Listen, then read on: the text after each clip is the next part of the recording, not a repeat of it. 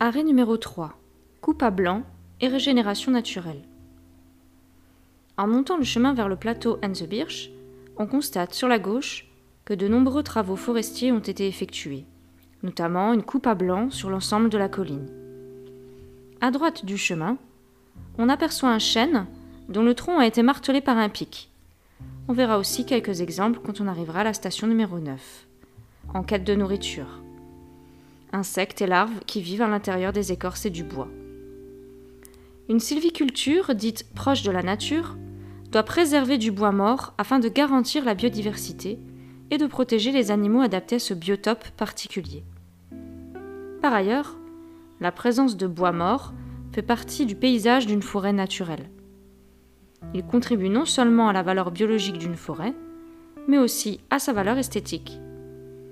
En été, on remarque sur ce chemin argileux et calcarifère la présence de la chicorée sauvage, dont vous retrouverez une photo dans le Géniali.